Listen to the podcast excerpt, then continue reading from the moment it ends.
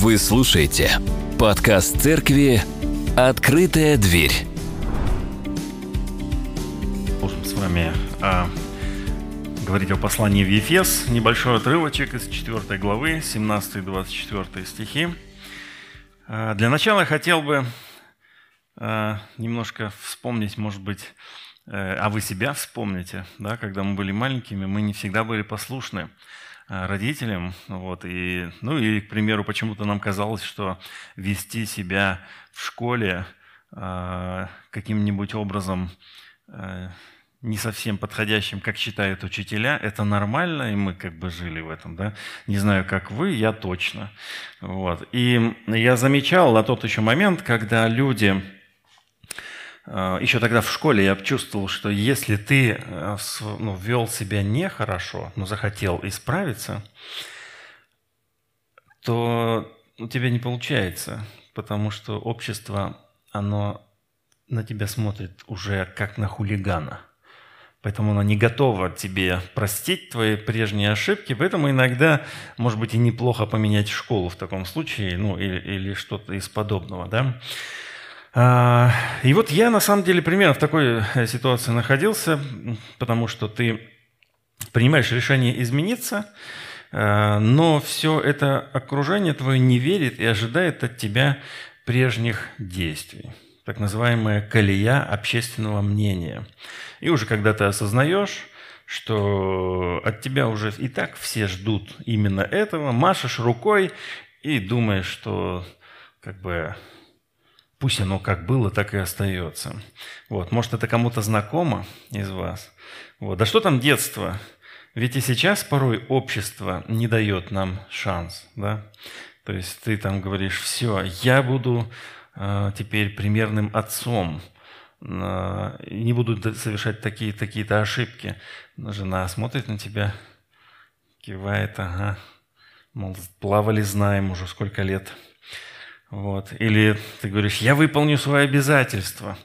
Партнеры уже, с кем ты, может быть, уже дела имел, и они уже тоже тебе не верят. Ну, или ты чаще всех говоришь, я похудею. Теперь смеят, смеются уже все вокруг, потому что никто в это не верит. Да? Но так ли виновато общественное мнение? На самом деле, можем ли мы списывать на общественное мнение то, что мы измениться не желаем или не хотим, или у нас не хватает силы. Не на пустом же месте построено общественное мнение, ведь это же мы э, дали все предпосылки к этому. Вот. А. И в нашем сегодняшнем отрывке есть увещание к нашей ответственности, именно к нам, потому что это в нашей ответственности – Э, поменяться, несмотря на то, что вокруг происходит, потому что все изменения должны происходить изнутри. Поэтому давайте прочитаем этот отрывок.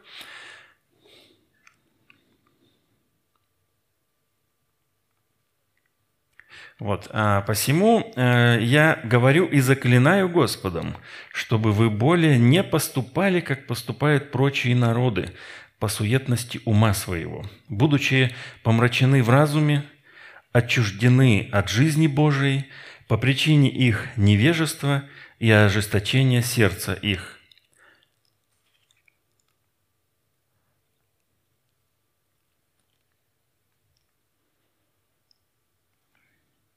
Они, дойдя до бесчувствия, предались распутству так, что делают всякую нечистоту с ненасытимостью – но вы не так познали Христа, потому что вы слышали в Нем и в Нем научились. Потому что истина, так как истина в Иисусе, отложить прежний образ жизни ветхого человека и сливающего в обольстительных похотях, и обновиться духом ума вашего и облечься в нового человека – Мы запутались в этих... А, я, здесь все в одном месте, да. «И облечься в нового человека, созданного по Богу в праведности и святости истины». Начнем с того, что апостол настаивает.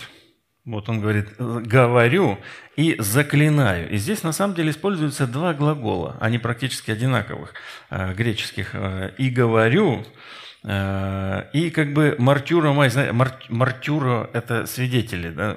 Э, как э, свидетель, который рассказывает, вот это вот и есть, не знаю, зачем я это говорю сейчас, не, неважно, забудьте. Так вот, я говорю, я говорю, да, простое обычное слово, речь. То есть я вам говорю, вот я говорю речь, я просто рассказываю что-нибудь. Но здесь добавляется еще зачем-то еще одно, он добавляет еще одно слово, апостол, да, которое э, имеет э, некий такой э, сложность одну. Заклинаю. Заклинаю, мы знаем, что одно слово, это же слово, наше русское слово «заклинать», имеет два значения в зависимости от контекста. Вот первое – это ворожбой, колдовством, подчинять магической силе, делать покорным тому, кто обладает тайными знаниями. А второе значение – умолять с торжественной настойчивостью во имя чего-либо святого и высокого – вот, и мы с вами, как бы прошло время, мне кажется, у нас выветрилось э, сознание вот этого всего. Ну, кто из вас знает, что заклинать – это торжественно, взывая к чему-то очень высокому, э, призывать? Молодец. Но обычно мы воспринимаем это как вот ворож... в большей степени это ворожба, колдовство и достижение целей с помощью этого. Поэтому сейчас в нынешнем контексте такой перевод, он, он немножко может смущать. Поэтому э, в современном э, переводе используется понятное для нас слово «настаиваю». Вот. Однако смею заметить, что значение «заклинать» в смысле, если вот взять этот смысл, умолять с торжественной настойчивостью во имя чего-либо святого и высокого, более подходит. Поэтому мы можем перевести этот отрывок, наверное, так. Чтобы вы более... Не, э, а я не, не, не сделал. У вас в конспектах это написано. Э, «Я говорю и умоляю во имя Господа». Я говорю и умоляю во имя Господа. То есть, наверное, вот этот перевод здесь будет самый хороший, вот прям умоляю во имя Господа. Потому что здесь заклинаю Господом, в общем-то, оно примерно значение такое имеет. Так на чем же настаивает и умоляет, о чем апостол? Он говорит, чтобы вы более не поступали, как поступают прочие народы по суетности ума своего – вот. И интересный момент, что наш синодальный перевод, он вот это слово, которое мы здесь видим, та этне. Этне – это этнос. Этнос – знакомое для вас слово, да? Этносы, народы. Вот это слово есть здесь.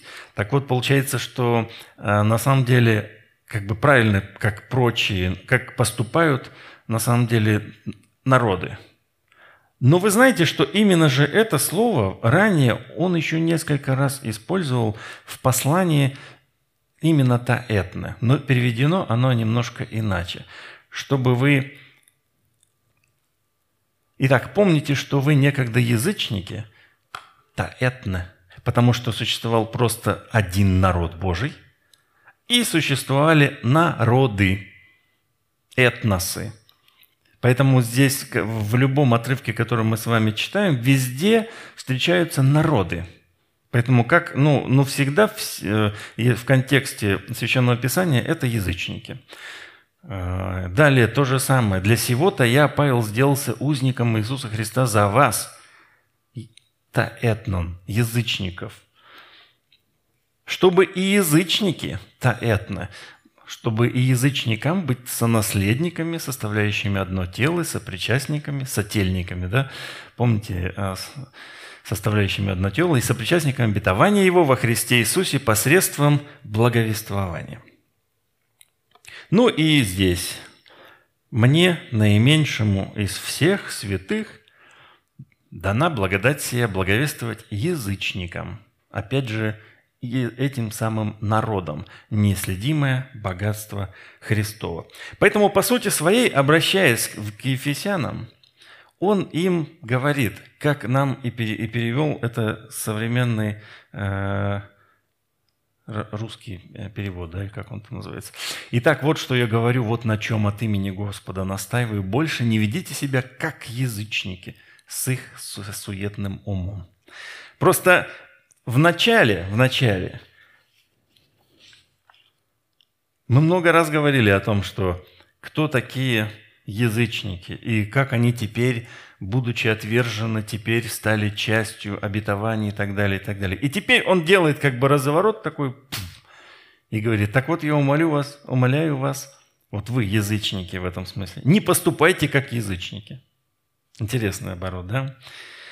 Так вот, мы с вами не живем в таком мире, где есть иудеи и язычники – ну, то есть он уже не так делится. Тогда вот он делился в религиозном сознании именно так. Вот. А все мы в настоящий момент, все мы, собственно, как бы по сути и есть язычники. Все мы, все народы, которые здесь представлены, кроме евреев. Да? Но мы себя не привыкли же не называть, не мыслить так. Мы с вами живем в мире, где есть верующие, и вот теперь это народ Божий. Народ Божий и неверующие язычники. Вот. Этот призыв мы можем для себя понимать так. Чтобы вы более не поступали, как поступают окружающие вас неверующие, по суетности ума своего. Вот это будет хороший, э, хорошее применение для нас сегодня. Потому что э, нету уже вокруг нас язычников таких вот, да, то есть все, нету этих барьеров давным-давно. Просто есть неверующие, из которых мы с вами вырвались. Будучи раньше неверующими, мы подошли ко Христу, к спасению, и помним сейчас от первого лица, как на самом деле поступают неверующие. И далее давайте посмотрим, о чем говорит здесь Павел, чтобы вы более не поступали, как прочие народы, по суетности ума своего. И давайте снова к значению слов вернемся. Вот это слово «суета» как бы тоже имеет два значения. Одно из них – это нечто пустое, ничтожное, не имеющее ценности, или по-другому «тщета». Либо второе – Тороп, значение торопливое, беспорядочное движение, беготня, хлопоты. И опять же, э, мы так привыкли пользоваться этим словом больше в значении «ну что ты бегаешь?», «ну что ты суетишься?», «да успокойся», «не суетись». И все это то, что быстрая движуха. И отсюда тогда мы используем это слово. Вот, поэтому но правильно здесь понимать первое значение – пустое, не имеющее ценности. Вот. И в Новом Завете мы трижды всего лишь такое слово встречаем, вот это именно суета, как переведенная здесь, да, и одно из них встречается у Петра и очень хорошо передает смысл слова. Давайте прочитаем этот отрывок. «Ведь они своими напыщенными и пустыми речами – вот она здесь слово это суетность, да, э, пустота, пустой речь, завлекают и ловят на приманку необузданных желаний плоти тех, кто только-только стал удаляться от людей, живущих во лжи. Пустая речь – это когда за ней не стоит никакого истинного содержания. Также и с умом. Иногда так говорят о человеке. Посмотрел в Инстаграме – красавица – Познакомился лично, пустая. Ну нет, ничего там. Пустой ум, пустой. Вот Иоанн Златоуст так толкует этот отрывок. Я хочу его зачитать, потому что это интересно. Что такое суета ума? Занятие суетными предметами. А что суетно, как не все настоящее, о чем говорит Экклесиаст? Суета-сует, все суета. Но скажет кто-нибудь, если что суетно и ведет к суете, то для чего же оно существует? Если при том это дело Божие, то как же оно может быть суетно? И много есть возражений касательно этого предмета. Суета-сует – это великолепные здания, обилие и избыток золота, толпы слуг, шумно бегающих по площади, гордость и тщеславие, высокомерность и надменность. Все это суета, потому что произошло не от Бога, но произведено людьми. Почему, однако ж, это суетно? Потому что не имеет никакой доброй цели. Вот такая интерпретация. Получается, что суть ума невозрожденных людей – это гонка за материальными благами. Обольститель убедил их, что смысл жизни заключается именно в материальных благах, и что духовные ценности не имеют большого, никакого значения. Эта мысль э, внушается с самого рождения. В газетах, журналах, на телевидении именно внушается важность вот этого внешнего образа, облика, красота, вещи, имущество, деньги. И вот в погоне за всем этим находятся неверующие люди. Да, и к Господу некоторые приходят в поисках тех же материальных благ, совершенно неправильно понимая природу взаимоотношений с Богом. Они думают, что придя к Богу, можно получить достаток какой-то. Обязательно. Поэтому, если вдруг кто-то не получает достаток, он разочаровывается и даже может разозлиться на Бога, потому что он воспринимает Бога как джина или как того Деда Мороза. Он желает, он желает молиться и получать все, что бы он не попросил. Эту тему рекомендую, э, вы можете раскрыть для себя, прочитав шестую главу книги «Война слов», которую вот мы недавно читали. Те, кто читал, вспоминайте, в шестой главе раскрывается именно эта тема. Так вот, неверующие люди, будучи помрачены в разуме и отчуждены от жизни Божией по причине их невежества. Да, Павел описывает текущее состояние язычников, неверующих, в настоящий момент. Для описания этого он использует два э, немножечко по грамматике причастия. Причастие. Помрачены и отчуждены. И вот он их использует причастие в так называемом перфекте греческий есть. Просто у нас же есть... Э, такого времени, короче, у нас нет, перфект, да? Но есть в английском, если не ошибаюсь, да?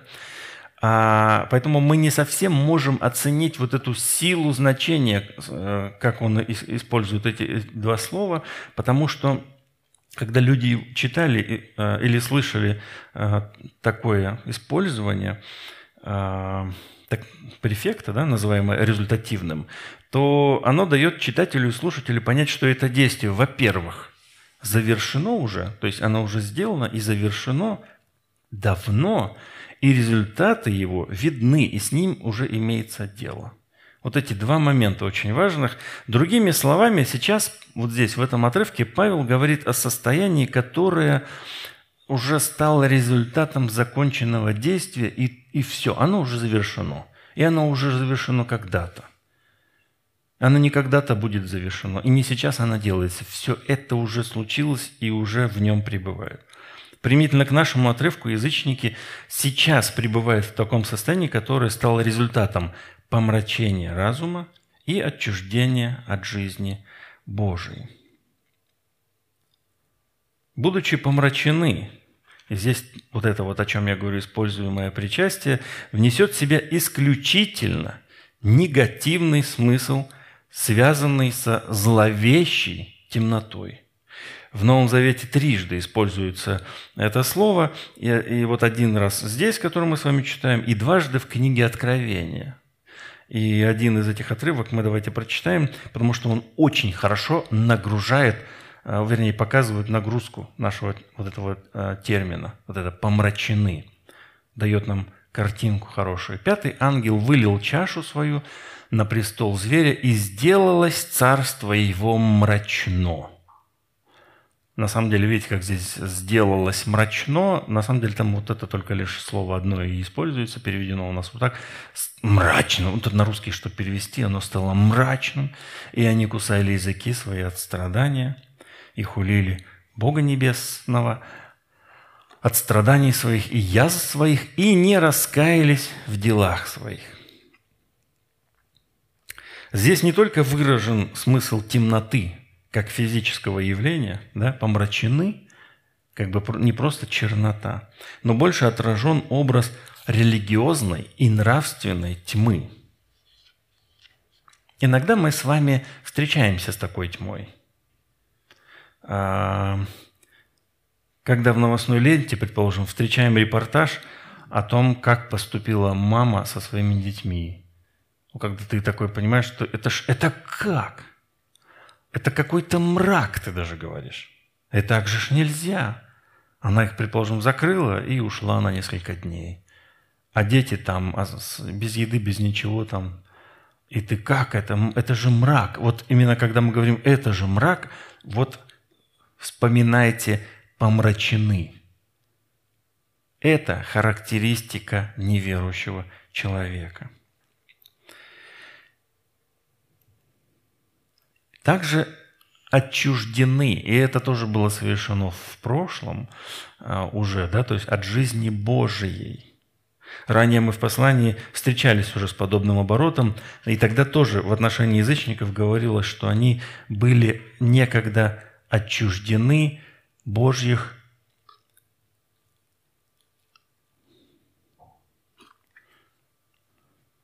вот, отчуждены от общества израильского, чужды заветов обетования. Вот это отчуждены, отделены. И вот здесь, э, в нашем отрывке, они помрачены и отделены от жизни Божией. То есть э, жизнь Божия есть, но она проходит мимо. И вот пассивный залог обоих этих причастий помрачены и отчуждены, говорит о том, что действие с этими людьми происходило извне. Они в пассиве как бы находились, и вот их, их помрач... им мозг помрачили и отчудили от жизни Божией, да? отчуждили. То есть есть некто, который является противником Бога, и все действия его всегда нацелены на то, чтобы помрачить разум человека и отделить его от Бога. Неустанно он занимается этим. И человек, дает такую, и человек дает такую возможность через невежество и ожесточение сердца. И это уже ответственность самого человека. Потому что смотрите, что говорит Писание нам. Ибо что можно знать о Боге явно для них – потому что Бог явил им. Ибо невидимые сила Его, веч... Э, невидимая Его, вечная сила Его и божество от создания мира через рассматривание творений видимы, так что они безответны. Но как они, познав Бога, не прославили Его как Бога и не возблагодарили Его, но осуетились в умствованиях своих – и омрачилось несмысленное их сердце. И далее. Мы знаем, что там за этим следует. Да? То есть для человека есть всегда возможность встретиться с Богом. Вот. Но он не предпринимает к этому попыток. Отсюда мы говорим о невежестве – по причине их невежества. Невежество – это недостаток знаний. Но разве недостаток знаний – это ли так критично? Ведь мы все в каких-то сферах чего-то не знаем. Кто-то хорошо продвинут в электрике, кто-то хорошо продвинут в электронике, кто-то еще в чем-то продвинут хорошо. Да? То есть у нас есть пробелы, конечно же, во всем. Но есть вещи, которые общепринятые, общеизвестные. И, к примеру, если ты дожил до 30 лет, к примеру, да, но ты не прочитал классический набор русской литературы, ты даже не знаком ни с Достоевским, ни с Толстым, ни с Пушкиным, ни с другими. Если ты не можешь назвать даты Великой Отечественной войны, хотя бы в каком году началась, в какой закончилась. И если ты не знаешь других общепризнанных моментов общественной жизни – то ты невежествен. Не просто не имеешь знаний, Ты ничего не сделал, чтобы их иметь. И в этом и есть невежество. Ничего не предпринимать, чтобы знать.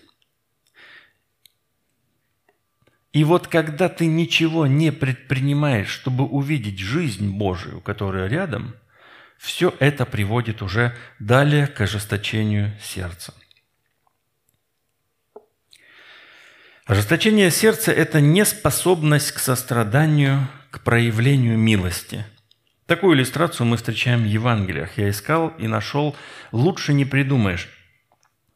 Она отражает суть. Э, и, как раз-таки э, скорбел Иисус об ожесточении сердец людей. Да? И вот давайте прочитаем, почему. «И пришел он опять в синагогу, там был человек, имевший сохшую руку. Болен был человек. И наблюдали за ним, не исцелит ли его в субботу, чтобы обвинить его. Им было все равно, на самом деле, страдает этот человек, не страдает. Главное, чтобы в субботу работу не сделал, потому что ее нельзя делать. И он говорит человеку, имевшему руку, «Стань на середину». Вот интересный такой момент, да, то есть э, он, он даже провокацию устроил на самом деле. Позвал не просто где-нибудь с краешка, а такой говорит, остановись-ка сюда. И зная, что в них сердцах, поворачивается к ним, говорит, должно ли в субботу добро делать или зло делать, душу спасти или погубить? Но они молчали. И, возрев на них с гневом, скорбя об ожесточении сердец их, говорит тому человеку, протяни руку твою – он протянул, и стала рука его здорова, как другая. И вот э, далее фарисеи, выйдя, выйдя, немедленно составили с радианами совещание против него, как бы его погубить. Религиозные лидеры пришли к тому, что потеряли ориентир.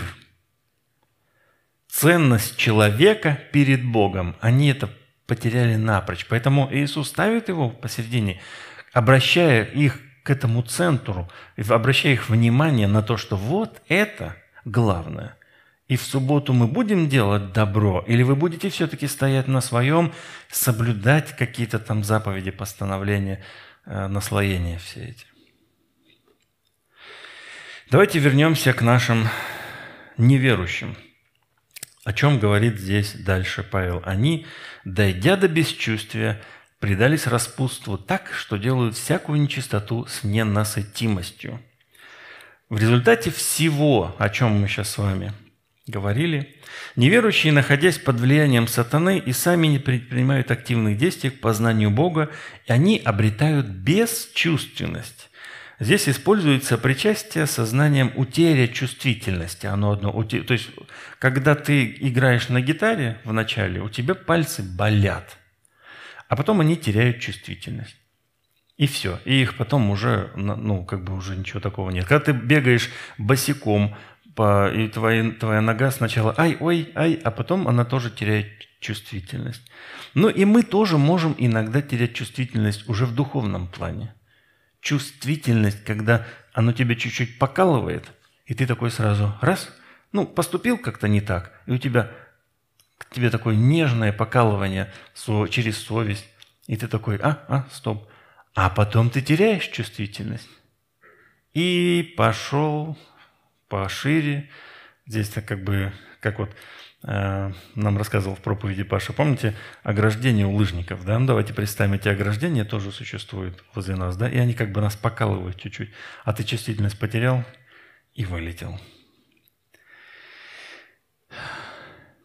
Некоторые из язычников могут поступать правильно. В этом им помогает совесть. Вот она как раз-таки и работает, и через нее э, происходит ну, донесение смысла. Да? Когда язычники, у которых нет закона, следуя природе, делают то, что велит закон, они сами себе закон, хотя и нет у них закона. Они тем самым доказывают, что закон запечатлен у них сердцах. О том же свидетельствует и их совесть. Раз одни мысли их осуждают, а другие защищают. Но со временем совесть утихает. Происходит потеря чувствительности.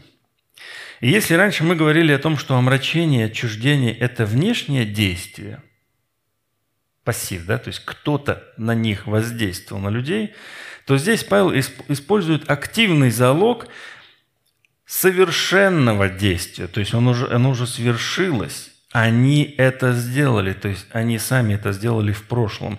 И вот э, современный перевод очень хорошо прям очень точно именно этот момент переводит. Став бесчувственными, они отдали себя во власть разнузданных страстей, не зная меры ни в какой мерзости. Понимаете, они вот здесь, если до, до сего момента воздействие было извне, они ему поддавались, отреагировали на него, ожесточилось сердце, потеряли чувствительность и отдали себя во власть. Прям вот перевод очень хороший. Отдали себя во власть. Знаешь, как нам говорится, кому вы подчиняетесь, того вы и рабы. Богу ли, и тогда вы становитесь рабом праведности, либо э, сатане, и тогда вы плоти подчиняетесь. И вот здесь очень хорошая иллюстрация «сам отдал себя во власть». Все, я даю себя. Про мерзость, конечно же, что говорить мы с вами и так прекрасно знаем, да? А, это то, к чему ты не можешь и не желаешь прикос... притронуться даже. А, для того, чтобы путники не осквернились по пути в Иерусалим на поклонение, когда они шли, от прикосновения к нечистому, гробницы окрашивали в белый цвет – и тогда видно. Поэтому Иисус, когда э, обращается к книжникам и фарисеям, Он говорит об этих окрашенных э, гробах. Да? «Горе вам, книжники и фарисеи, лицемеры, что уподобляетесь окрашенным гробам». То есть они снаружи кажутся красивыми, а внутри полны костей мертвых и всякой нечистоты. Слушателям Иисуса было очень понятно, чем чревато прикосновение к гробу осквернением, и это в преддверии праздника. Поэтому мы здесь вернемся сюда и прочитаем «не зная меры». Они предались нечистоте, не зная меры.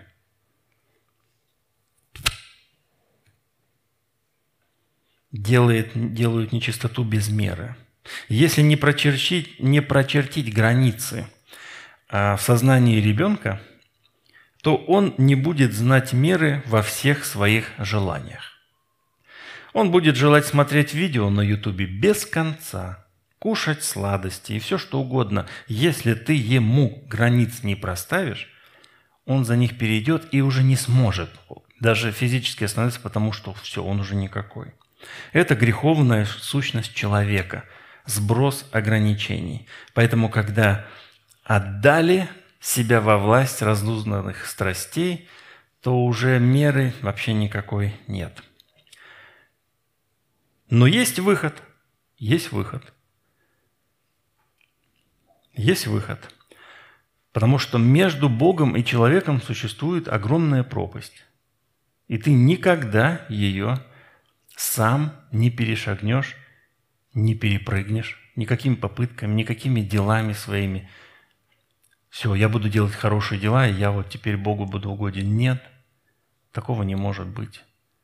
Пропасть – это невозможно преодолеть, если только не перейти на другую сторону к Богу через Иисуса. Через Иисуса. И слушающие меня и смотрящие в настоящий момент и трансляцию, и здесь присутствующие, хочу сказать, что этот путь единственный – это Христос. Только можно через Него подойти к вечности, получить спасение. Необходимо принять Его Спасителем немедля, прямо сейчас. Аминь. И далее, начертив вот эту огромную мрачную картину, какими были люди, да, Павел обращается к Ефесянам и говорит, но вы не так познали Христа. Здесь используется такой глагол, который вот прям, знаете, пере, пере, если дословно его перевести, вот это словосочетание, будет «научились Христу». Прям вот этот глагол прям «научились».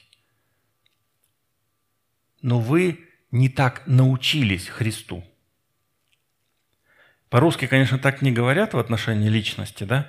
Более подходит «узнали Христа», получается, да? То есть как бы не научился Христу, но слово сильное – научиться, а, а лучше как бы познали кого-то. Да, отсюда вот у нас и перевод в синодальном «познали Христа», в принципе, он очень тоже хороший. Да? Но знаете, что э, когда Павел писал, он имел в виду, ну, как бы, как бы вот сильное выражение «научились прям», научиться Христу. В каком же случае мы не так научились Христу? Обращается он к верующим. Если только, если только вы услышали о нем, если вы были наставлены им, ведь истина в Иисусе. И вот это момент, э, потому что вы слышали о нем и в нем научились, перекликается с тем, что э, вы познали и вы научились Христу. Да? Великое поручение Иисуса Христа содержит как раз-таки повеление, прежде всего повеление учить. Давайте мы его еще раз откроем. Великое поручение. Итак, идите, научите все народы, крестя их во имя Отца и Сына и Святого Духа, и уча соблюдать все, что я повелел вам – и сия с вами во все дни до скончания века». Здесь важно отметить, что великое поручение, оно заключается совсем не в том, чтобы пойти и рассказать. Смысл в том, чтобы научить, то есть показать жизнь Иисуса и научить Иисусу. Научить этой жизни Иисуса всех людей. И это процесс. Отсюда мы видим безуспешность крупных акций, они давно уже провалились, крупных акций по провозглашению благой вести. Баннеры вешать, собирать огромную толпу людей – все это бессмысленно. Показывать надо. Поэтому мы в нашей церкви выбрали такую стратегию. Пусть Бог, во-первых, покажет нам человека для благовестия. Во-вторых, пусть Бог подготовит сердце этого человека к принятию благой вести. И в-третьих, Пусть Бог поможет нам явить Его славу, славу, чтобы через наше благовестие человек увидел Иисуса Христа, чтобы он увидел не нас, чтобы он увидел жизнь Иисуса Христа, чтобы мы могли его научить Иисусу. Чему научились? Отложить прежний образ жизни ветхого человека. Кто-то здесь уже до меня говорил, что Павел, апостол Павел, любил использовать крепкое словцо. Кажется, это был Игорь. Да? И здесь, описывая ветхого человека, он использует весьма очень, весьма очень крепкое слово в значении гниющего, протухающего. Гниет он от развратной жизни – Гниение или разложение – это образ, часто описываемый в Библии. В Ветхом Завете образ разложения неоднократно используется применительно к тем, кто отходит от Божьих заповедей. И тогда о них говорится, что он гниет. В своем споре с фарисеями Иисус дает им понять, что суть закона не во внешней физической чистоте, но во внутреннем освобождении от нравственного разложения – как раз-таки разложение, это именно здесь то же самое слово и используется. Смотрите, что он говорит. «Ибо извнутрь, из сердца человеческого исходят злые помыслы, прелюбодеяние, любодеяние, убийство, кража, лихаимство, злоба, коварство, непотребство, зависть, сливое око, богохульство, гордость, безумство». Много слайдов наделал, в них немножко запутался. И просто дальше здесь апостол Павел вот это вот состояние расширяет список разло, разложений, характеристик разложений. Да? То есть сейчас это Иисус называет, а далее э, апостол Павел, когда Тимофей пишет, он говорит, знаешь же, что в последние дни наступают времена тяжкие, ибо люди будут Самолюбивы, серебролюбивы, горды, надменны, злоречивы, родителям непокорны, неблагодарны, нечестивы, недружелюбны, непримирительны, клеветники, невоздержаны, жестоки, не любящие добра. Это все есть, вот это вот есть разложение. Предатели, наглы, напыщены, более сластолюбивы, нежели боголюбивы, имеющие вид благочестия, силы же его отрекшиеся. Таковых удаляйся. К сим принадлежат те, которые вкрадываются в дома и обольщают женщин, утопающих во грехах, водимых различными похотями, всегда учащихся и никогда не могущих дойти до познания истины, как и Иоанн, Иоанни и Амврий противились Моисею, так и сии противятся истине, люди развращенные. Вот как раз здесь используется это же слово «умом», гниющие, вот это вот именно это слово. То есть, э, и поэтому, когда говорится гниющий, протухающий этот человек, да, то есть он прежде всего в духовном смысле протухающий. Но образ у нас рисуется весьма недуховный, да, вот на самом деле. А, итак, ветхий человек – это состояние невозрожденного человека. Ветхий человек – состояние невозрожденного человека. И это состояние характеризует всего три слова – гниет – в страстных, обольстительных желаниях.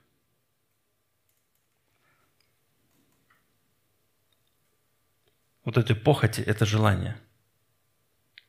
Только сильное. Это как наваждение какое-то. Посмотрел на какую-то вещь и желаешь ее страшно.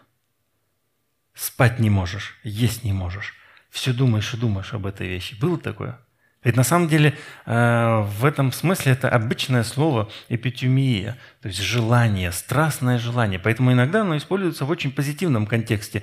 «Я очень бы хотел видеть вас», пишет апостол. И вот как бы вот это желание «я очень хочу», вот это тоже эпитюмия, которая здесь используется. Но, видите, контекст поменялся, и значение слова полностью поменялось. И в данном случае истлевающего в э, обольстительных желаниях. Истлевающий. Но опять же, вы знаете, в синодальном переводе вот это истлевающий тоже очень, на самом деле, ведь э, мы просто так уже не, не говорим. Он тлеет, он истлевает, как бы такого уже нет. Но здесь как раз они передали смысл гниения. Вот таким же образом жизнь неверующего человека прикована к обольстительным желаниям которые усиливают его гниение. Судьба нашего ветхого человека хорошо описана Павлом в послании к римлянам, где он пишет, что ветхий наш человек был распят со Христом, зная, что ветхий наш человек распят с ним, чтобы упразднено было тело греховное, дабы нам не быть уже рабами греху. Христос сделал нас свободными – Смерть нашей ветхой природы состоялась более две тысячи лет назад, благодаря подвигу Иисуса Христа на кресте. И вот, э, обращаясь к христианам Ефеса, Павел пишет, чтобы, что они научились в Иисусе отложить ветхого человека.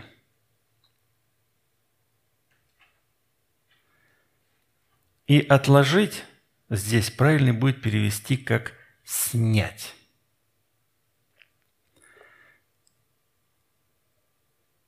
Вот это здесь, который используется глагол, у него два основных значения – отбрасывать, удалять избавляться. И мы об этом тоже как-то говорили. А помните, я приводил пример именно этого слова, только в другом контексте. Это когда ты от, откладываешь, как вот не просто отложил, а прям, вот, прям а, отбросил от себя. Либо снять. И вот в контексте отрывка нашего здесь – Правильно понимать это как снять. Снять ветхого человека. Когда ты активен, ты потеешь. А? Ну, ты на тренировку приходишь, и ты потеешь. И одежда наполняется потом. И если ее не постирать, а продолжить носить, то одежда будет отравлена запахом пота. Правильно? Вот. И если вы будете ее дальше носить, то вы будете вонять. И вот Павел использует образ вонючего старого человека, которого нужно снять. Этот отрывок, который мы с вами читаем, представляет собой э, поэтический э, элемент. Параллелизм. В настоящий момент это синтетический параллелизм, то есть он развивающий. Читатели Павла были более чувствительны, нежели мы к поэтическим структурам, поэтому, когда они это читали, у них это все складывалось. Раз, два, три. И видно, что в сердцевине этого поэтического э, элемента находится обновиться духом ума. То есть снять старого человека, надеть нового человека. И здесь используется уже совершенное действие в прошлом. Вы научились снять, надеть, а обновиться он использует в э, настоящее время. По сути, не обновиться, а обновляться духом ума. Потому что это процесс. Это длительный процесс. И вот в послании в Рим он пишет, «Не сообразуйтесь с веком сим, но преобразуйтесь обновлением ума вашего, чтобы вам познавать, что есть воля Божья, благая, угодная и совершенная. То есть это процесс.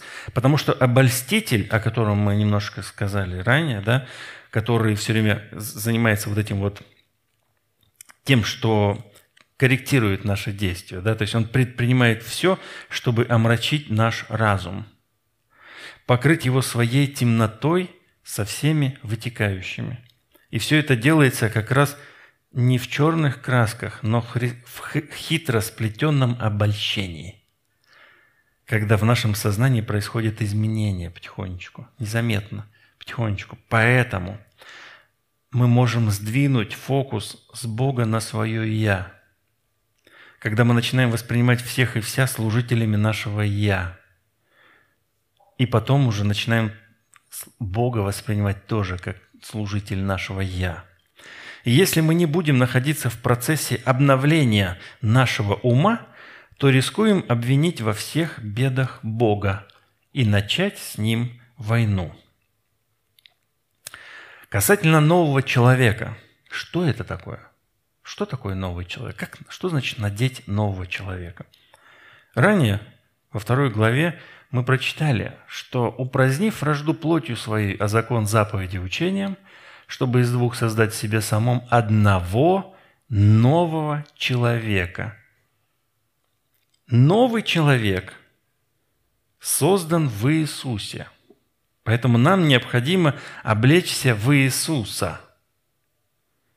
Это то, что значит познавать Христа, жить им, облечься, обновляться.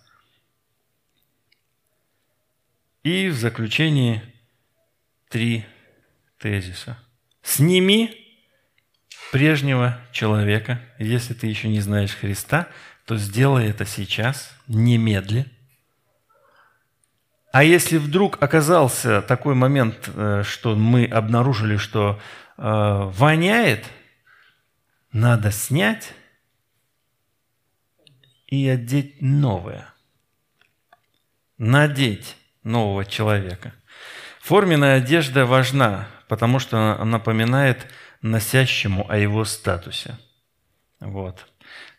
Если ты надеваешь какую-то форменную одежду, ты сотрудник какой-то организации, и, или, к примеру, у тебя статус какой-то высокий, и ты прям одет под это дело, да? Или когда э, ты завершаешь э, обучение, там вот пять лет э, Паша завершал обучение у нас, и мантия на нем была – это важный момент. И когда на тебя надевают мантию, это такой элемент важный. Да? Поэтому, когда у нас будет э, крещение проходить, у нас тоже готовятся мантии для крещаемых, белые, красивые мантии. Вот. И это тоже определенный статус. Вот. Ты отдал свою жизнь Христу, поэтому твой статус – новый человек во Христе. Не забывай этого. И обновляйся – Самое главное здесь сейчас нужно запомнить, что риск помрачения разума со всеми вытекающими остается для тебя актуальным. Риск есть. Не думайте, что мы раз уже во Христе, значит, вот эта работа лукавого по отношению к нам, его обольщение, омрачение разума и так далее. Поэтому Павел говорит, вы не будьте как язычники, потому что вернуться к этому состоянию, очевидно, легко.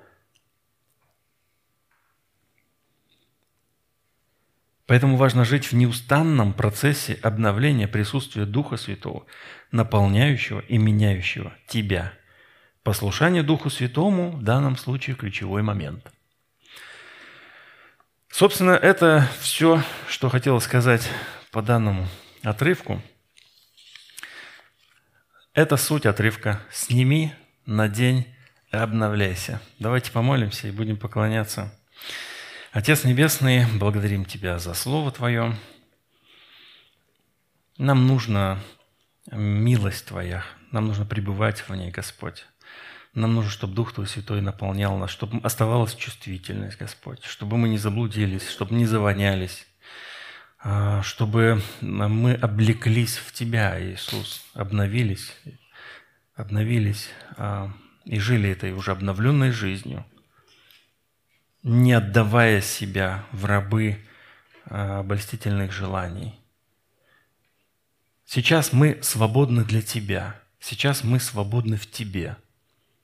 Помоги нам оставаться в этой свободе для того, чтобы служить Тебе и оставаться верными Тебе. Во имя Иисуса молюсь. Аминь.